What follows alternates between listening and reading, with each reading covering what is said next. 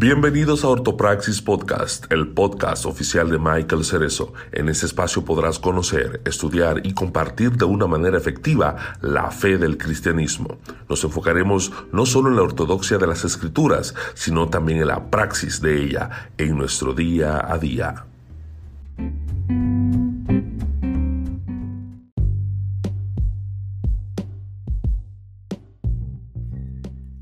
Saludos mi gente, bienvenidos a un nuevo episodio para mi canal de podcast. Yo soy Michael Cerezo y yo sé, yo sé que hace tiempo no me conectaba, pero lo importante es que estamos de vuelta y venimos con mucho contenido.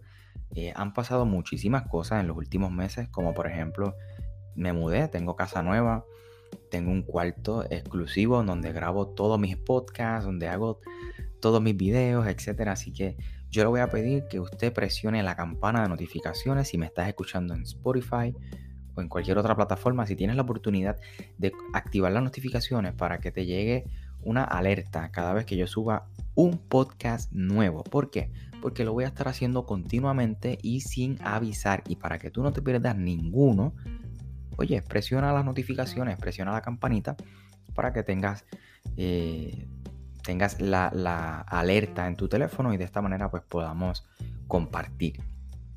Hoy quiero hablar de un tema que hace tiempo yo les había compartido y les había prometido un episodio. Quiero hablar acerca de la pseudoepigrafía. Porque estuve haciendo un trabajo para una de las clases, y la clase era Teología del Nuevo Testamento, y el trabajo era, o consistía más bien de buscar información, hacer una investigación, una monografía sobre la carta o el libro a los hebreos. Aunque ya yo, aunque ya yo sabía que Pablo no escribió hebreo, yo decidí investigar un poco acerca de, ese particular, leyendo diferentes teólogos biblistas expertos en el tema. Literalmente pude, pude eh, confirmar que Pablo no pudo haber escrito el libro de Hebreo y pudiera decir un sinnúmero de detalles, pero no me voy a enfocar en eso en este podcast porque quiero sacar un podcast específico hablando del libro de Hebreos, que para mí es uno de los libros del Nuevo Testamento más espectaculares que podamos encontrar, con una alta teología y una cristología súper espectacular. Hoy quiero enfocarme en lo que es la pseudopigrafía. Y antes de comenzar con la parte técnica, quiero hablarte un poco más puertorriqueño. O como diríamos nosotros, en arroz y habichuela. O sea, quiero, quiero que me entiendas. Quiero hacerle un lenguaje comprensible. Básicamente, la pseudoepigrafía es lo que se conoce hoy como ah, un plagio. Un plagio, nosotros sabemos que es si yo, por ejemplo, hago algo, un trabajo, un examen, y tú vienes y le colocas el nombre tuyo, como que tú fuiste quien lo hiciste. Eso se conoce como plagio. También plagio se conoce cuando yo literalmente hago un copy-paste, copio todo lo que tú escribiste en algún libro, en algún documento, y lo coloco en mi trabajo y le coloco mi nombre como si yo fuese el autor de, ese pensamiento, ¿no? De, de eso que está escrito. Eso se conoce como plagio. Pues en el primer siglo de nuestra era, esto era algo completamente normal. Esto no se veía como un engaño, esto no se veía como algo malo. ¿Por qué? Porque para que nosotros, nosotros tenemos el, Nuevo Testamento que, que tiene 27 libros, y para que un libro fuese añadido al Nuevo Testamento, para que un libro fuese añadido al canon del Nuevo Testamento, tenía que cumplir con una serie de requisitos. Tres de esos requisitos consistía en que, en primer lugar, para que un libro fuera añadido al Nuevo Testamento, tenía que, haber, que haber sido escrito por un apóstol. Eso es lo primero. O por lo menos con un discípulo de un apóstol. Ese es el primer requisito para que un libro fuera añadido al Nuevo Testamento. El segundo es que el libro tenía que ser, tenía que tener catolicidad, o sea, que fuera un libro compartido por la comunidad, por la iglesia, que fuera un libro predicado, un libro aceptado por la iglesia. Eso se le conoce como catolicidad y que obviamente pues eh, tuviese una ortodoxia saludable o correcta. Es decir, que el libro pues tuviese una, que fuera cristocéntrico, que tuviese una teología correcta y que no contradijera lo que ya se había venido hablando a lo largo de, de, de, las décadas, de los años. Así que estos son tres requisitos que se necesitan para que un libro fuera añadido al Nuevo Testamento. Ahora, muchas personas a veces escribían y le colocaban el nombre de algún apóstol. Pedro, qué sé yo, Pablo, eh, algún otro apóstol, para que el libro lo reconocieran y lo añadieran al canon bíblico. Sin embargo, muchos de estos libros, que hay un sinnúmero de libros eh, apócrifos que no están en nuestra Biblia, tenían, el, tenían la autoría o el nombre de algún apóstol. ¿Y por qué? Por ejemplo, hay un evangelio de Pedro. ¿Por qué ese evangelio, si supuestamente lo escribió Pedro, no está en nuestra Biblia? Bueno, porque cuando lo estudian, entienden que la teología, el pensamiento, y eso se conoce como la ortodoxia de ese libro, no es correcta, no va acorde con lo que dicen los demás evangelios acerca de Jesús. Eh, y pues no, no es un libro saludable, es un libro que contradice lo que ya se había venido hablando a lo largo de los años. Hay, hay, un sinnúmero de libros. Ahora, ¿por qué nosotros tenemos algunos libros que se le atribuyen al apóstol Pablo, pero que Pablo no escribió. Eh, y eh, hablando del libro de Hebreo, Hebreo pues no se conoce quién es el autor y aún así fue añadido a nuestra Biblia. ¿Por qué? Porque la teología o el pensamiento de ese libro es una teología saludable y que va acorde o alineada a lo que ya se ha venido hablando. Eh, ¿Verdad? Con la. Con la. Pues con la con lo que ya se ha venido hablando a lo largo de los años, ¿no? La cultura, esa tradición oral. Esa es la palabra que estoy tratando de conseguir. Ahora, luego de haber hecho este, este preámbulo acerca de lo que es la pseudoepigrafía y por qué algunos libros del Nuevo Testamento se le atribuyen a Pablo, Pablo no los escribió y como quiera los añadieron. Eh, pues hay, muchos libros específicamente de Pablo. Eh, Pablo aparentemente según la tradición, escribió 14 cartas, pero solamente se le atribuyen 7 de su autoría. Las otras 7, una de ellas es hebreo, así que esa la descartamos, serían 13. Eh, de esas 13, 7 son eh, escritas por Pablo y las otras 6 fueron escritas por discípulos de Pablo. ¿Por qué se le atribuyen al apóstol Pablo? ¿O por qué se considera un escrito paulino? Porque contiene el pensamiento de Pablo, la teología de Pablo. Y entonces para que fuera añadida adicional a eso a nuestra Biblia, pues le colocaron eh, eh, la autoridad del apóstol Pablo. Así que esto es algo completamente normal, es un ejercicio completamente normal que se practicaba en el siglo I. Hoy a nosotros nos, nos parece algo aberrante o algo este, ¿verdad? contradictorio, algo anticristiano, que no es correcto, pero era algo normal en el primer siglo.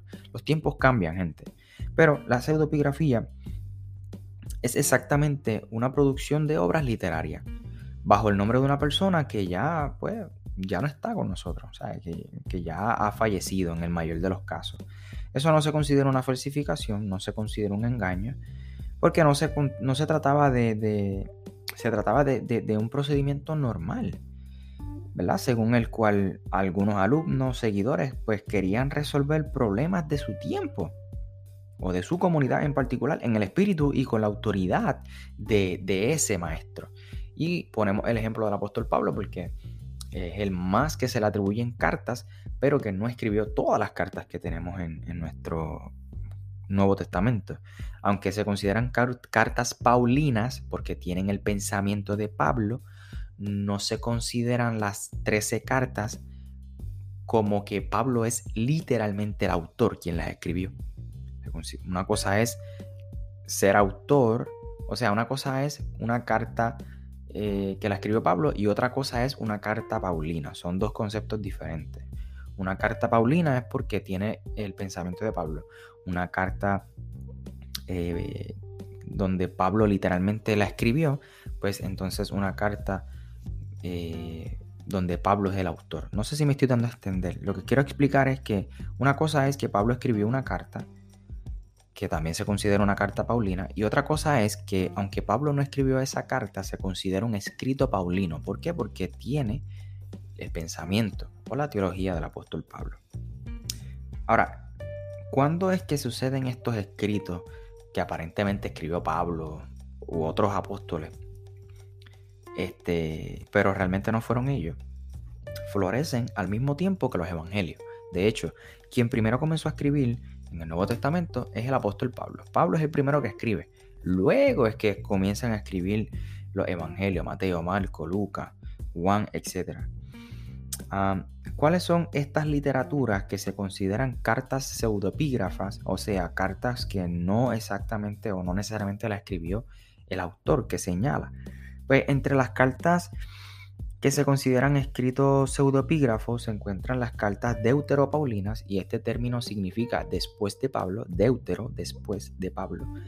Estas cartas son segunda de Tesalonicense.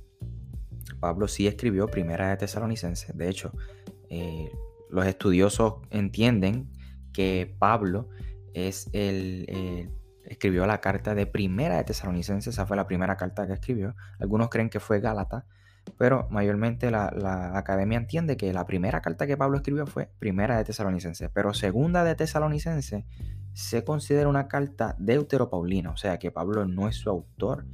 Eh, eh, Pablo no es su autor eh, en, el sentido de que la escribió él. Otra carta que se considera como deuteropaulina es Colosenses, Efesios, las cartas pastorales como Timoteo, ahí está primera y segunda de Timoteo, las, cartas de Tito también, eh, la epístola de los hebreos, que se la atribuyeron al apóstol Pablo, y las cartas universales o las epístolas universales o católicas, que entonces sería primera y segunda de Pedro, Santiago, Judas y las tres cartas de Juan.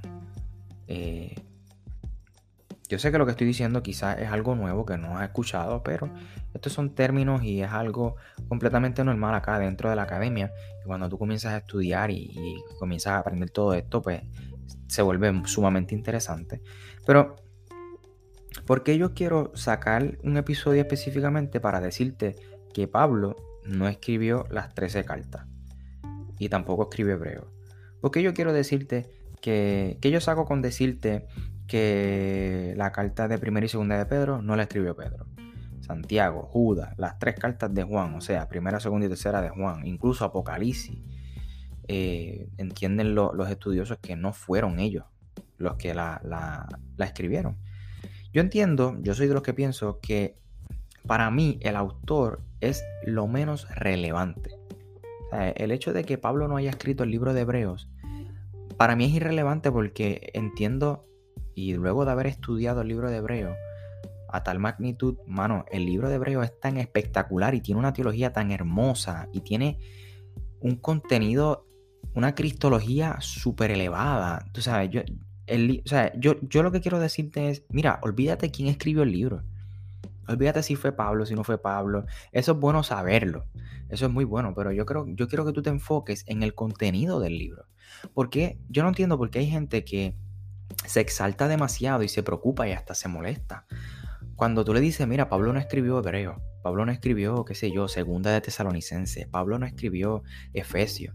¿Por qué se molestan? Si lo que importa no es quién escribió la carta, sino lo que dice la carta. Porque después de todo es un escrito inspirado por Dios. Sea que le haya escrito Pablo, un discípulo de Pablo, se considera un escrito inspirado por Dios y tiene algo que decirnos si el libro está en nuestro canon bíblico, es decir, si, ese libro, esa carta, esa epístola está en el Nuevo Testamento, es porque tiene que decirnos algo.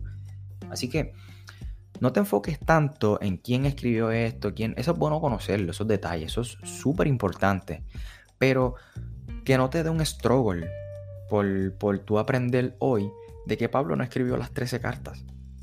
Enfócate más en el contenido, en el contexto, en la, cual se desarrollan todos esos libros. Y disfruta y confía en que si está ahí es porque tiene algo que enseñarnos.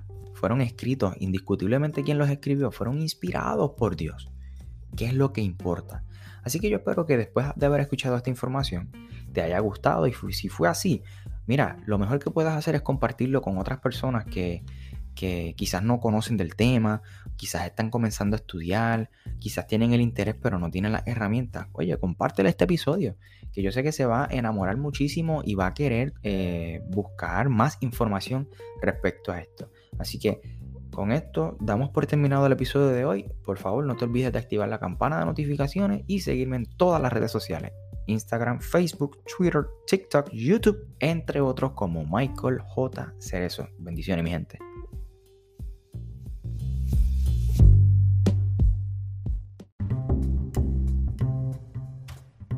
Si te gustó este episodio no olvides compartirlo con otras personas. Recuerda suscribirte y activar las notificaciones. Para estar al tanto del nuevo contenido busca a Michael en las redes sociales como arroba Michael J. Cerezo, donde también publica contenido a diario. Para preguntas, invitaciones y o colaboraciones puedes escribirle a www.michaelcerezo.com. Bendiciones.